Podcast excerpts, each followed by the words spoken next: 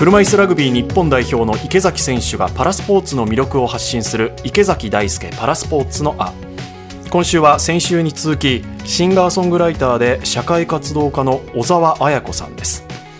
前回はご自身の難病筋ジストロフィーと向き合うきっかけとなった病院の先生との出会いについて主に話を伺いましたが、はい、今回は現在の歌手活動を始めることを後押ししてくれた方との出会い、それからの活動についてです、うん、佐々木舞音アナウンサーが話を伺いました。ではどうぞ。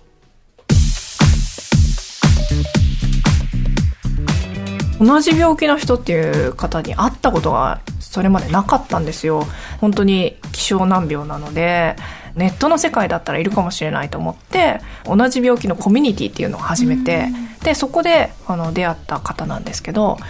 で病院のベッドで30年間も寝たきりですみたいな自己紹介でもうこの人絶対絶望してるんだろうなと思ったんですけどチャットしてみたらめちゃくちゃ元気で 指一本しか動かないっていう方だったんですけど自分は作詞作曲をしていていろんなところに曲を提供してるから毎日もう時間が足りないみたいな秘書が欲しいっていうふうに私にメッセージしてきてもう人って別に何ができるとかどういう状態とか関係なく自分の気持ち次第で幸せな状況って作れるんだなっていうふうに教えてもらいましたね、うん、作詞作曲をしていて「小沢さん歌好きなんでしょ?」って言って、うん、僕の書いた曲歌ってくれない?」っていうふうにメッセージをもらってそこから私は歌を歌うようになったんです。そしたらもう全国から来てほしいみたいな、いうふうに言われるようになったのでう。ん本当に彼のおかげです。いろんな勇気ももらいながら、はい、いろんな道の後押しもしてくれたりとか、はい、もうすごい出会いですね。うそうですね。でもまあ彼だけが私の歌声を聞いたことがなくて曲を歌ってほしいって言ってその後2ヶ月後に彼は亡くなってしまったので私が今こういうふうに歌ってるっていうことも知らなくてもう亡くなってしまった時にどうして私はもう早く歌わなかったんだろうと思って、まあ、いつか歌おうって思ってたんですけど申し訳なかったなと思って人生ってね今この時しかないっていうことをまあ彼が教えてくれてそれから多動になりました。ちょっと自分自身いろいろ考えてました。え、そうなんですか？歌いたくなったいや、歌いたいとかではなく、少なからず車椅子だけど動ける自分はじゃ何をやってるんだろう。これで満足していいのかまだできんじゃないのかな。ってやれることあんじゃないのかなって。自分のなんか頭でちょっと考えててしまった自分がいてあ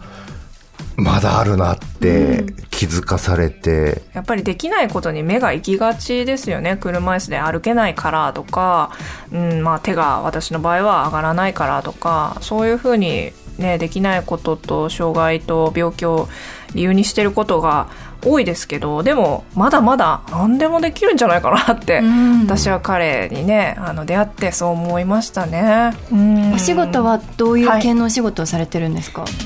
今は外資系の IT 系の会社で人事として働いてるんですけど採用活動内定式とかのあのプロジェクトマネージャーをしてやったりもしてました。じゃあもうバリバリ会社員。そうですね。働いてらして、はい、それに講演会もあって、はい、で BEYOND GIRLS っていうのが、はい、車椅子に私がなるっていう時がですね、まあ、5年前かな？なんですけど車椅子にずっと乗りたくなかったんですね私、うん、車椅子になったらできないことが増えちゃうんじゃないかなとかなんか自分らしくなくなっちゃうんじゃないかなって思ったんですけどその時にあの出会った車椅子の、まあ、女性たちがとっても素敵で彼女たちを見てあ車椅子でも別になんかその人なりが変わるわけじゃないんだっていうふうに思って車椅子のイメージを変えるために AKB みたいにいっぱいいたら面白いんじゃないかなと思って。で車椅子で可愛い子たちをちょっとナンパしてで「ビヨンドガールズ」っていうので始めて歌歌ったりとかダンスしたりとか、まあ、講演したりとかメディアに出たりとかそんな活動を始めましたね。もし車椅子48台いたらもうすごいですよね。そうなんですよ。いや48台まで増やそうかなって思ったんですけど。いやもうそれはもう移動するのも大変なんですよ。あの車椅子で1台でね移動するだけでもコストと時間とかかっちゃうのでちょっとあの48台はちょっとね。でもね そこまでいったらすごいことですよね。そこから分かれて分かれてってね、地方にいっぱいそういう人がいてくれたら。そうですね。外に出たらいろんな人から好奇の目でこう見られてしまうことがあるんですけどでも歌を聴いていいなって思ったりダンス見てあかっこいいなって思うところって多分車椅子に乗ってるとか乗ってないとか関係ないんじゃないかなと思ったのでビヨンドって超えるっていう意味なんですけど全てを超えていこうっていう意味を込めて作りましたねかっこいいですかっこいいです。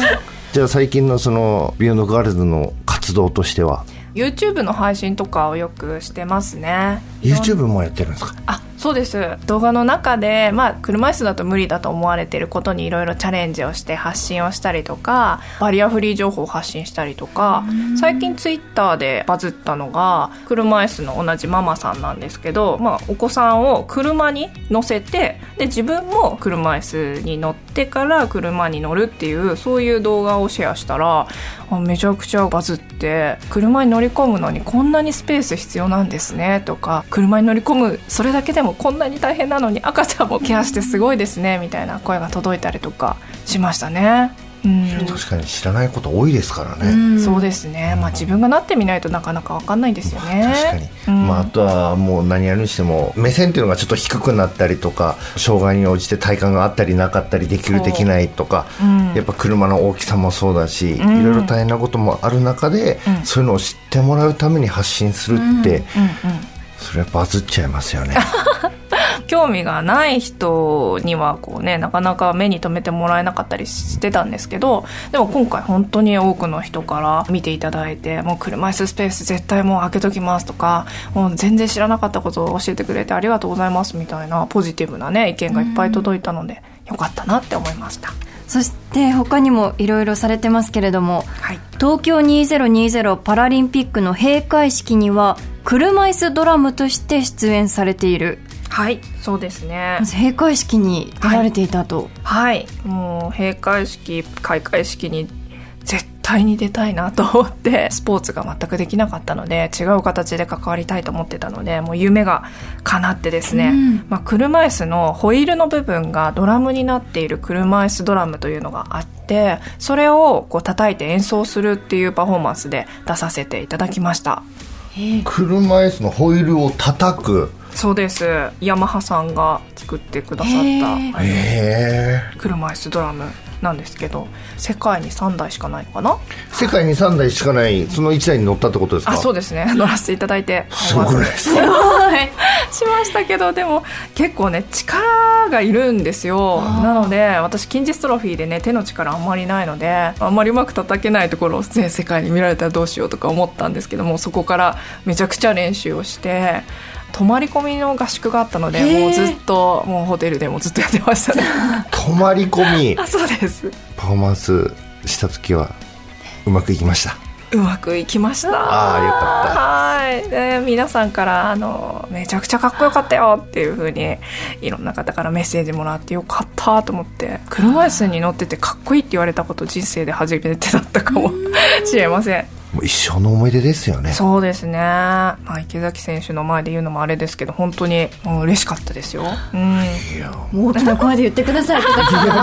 全然言ってくださいそうですか。い。やもうなんかねいろんな大会に出たじゃないですかいやいやいや、ね、いやいろんな大会に出てもう閉会式開会式は僕出れないですか？らそか。それは僕できないことをしてるんですか？ら逆にすごいんですよ。あなるほど。嬉しいですね。フィールドで活躍されて、そうですよそれぞれのやっぱりね舞台があるって、うんうんう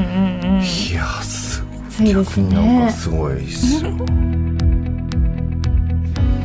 声の明るさと前向きさもそうですけど、うん、聞いてるこっちが背中を押していただけるようなね。そうですね。なんかやらなきゃっていう気になりますよね。本当ですよ、うん、自分で動く行動力が凄まじいです、